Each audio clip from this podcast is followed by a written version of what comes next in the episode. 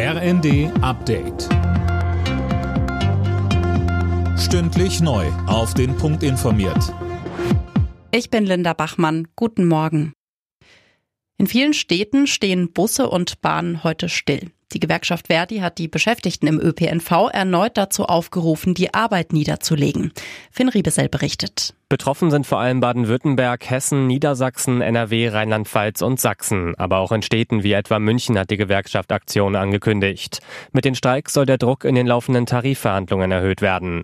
Zeitgleich haben auch die Aktivisten von Fridays for Future bundesweit zum globalen Klimastreik aufgerufen. Sie fordern bessere Anbindungen im ÖPNV, keine neuen Autobahnen und generell mehr Klimaschutz. Wie kann die Ukraine weiter unterstützt werden? Darüber spricht Kanzler Scholz heute mit US-Präsident Biden in Washington. Am Rande des Treffens wollen die USA neue Milliardenhilfen bekannt geben. Der Fokus liegt in erster Linie auf Munition.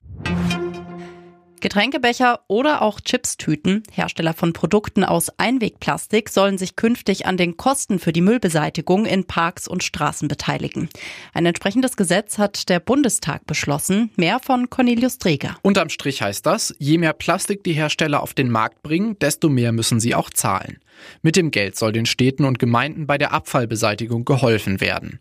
Ab 2025 zahlen die Hersteller in einen Fonds ein, der vom Umweltbundesamt verwaltet wird. So sollen jährlich um die 400 Millionen Euro in die Kassen der Kommunen fließen. Der Vorsitzende des Deutschen Städtetages, Dedi, sprach von einem guten Auftakt. An der Küste Nordfrankreichs sind in den vergangenen Tagen mehr als zwei Tonnen Kokain angeschwemmt worden. Die Drogen waren wasserfest verpackt, Straßenverkaufswert 150 Millionen Euro. Woher das Kokain kommt, weiß die Polizei noch nicht. Alle Nachrichten auf rnd.de